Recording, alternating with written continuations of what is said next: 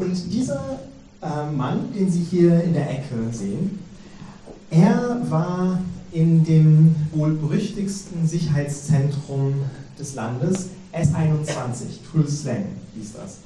Das, ähm, wenn jemand schon mal in Kambodscha gewesen ist, ist das eine der ähm, berühmtesten und auch makabersten ähm, Touristen-Highlights äh, äh, des Landes, dieses ehemalige Sicherheitszentrum. Und er war ähm, zunächst ein Wächter und dann war er für den Transport der Gefangenen von dem Sicherheitszentrum zu den sogenannten Killing Fields. Also nachdem sie fertig verhört und gefoltert gewesen waren, mussten sie aus der Stadt circa 15 Kilometer raustransportiert werden, um da dann umgebracht zu werden und in Massengräbern verscharrt zu werden.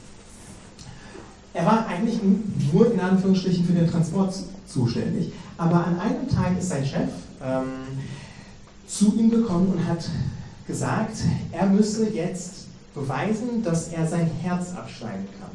Das ist ein, eine Phrase, die während dieser Zeit ähm, oft benutzt wurde. Man musste zeigen, dass man keine emotionale Bindung zu den internen Feinden hatte, dass man sein Herz abschneiden konnte und zeigen konnte, dass man sie nicht mehr als Menschen wahrnimmt, sondern als die, als die Parasiten oder als die internen Feinde, für die sie gehalten wurden. Und sein Chef hat zu ihm gesagt, er muss jetzt diese drei Menschen ähm, umbringen, um das zu beweisen. Und er hat gesagt, ich hatte keine Wahl. Ich wusste, wenn ich das nicht tue, werde ich selber umgebracht.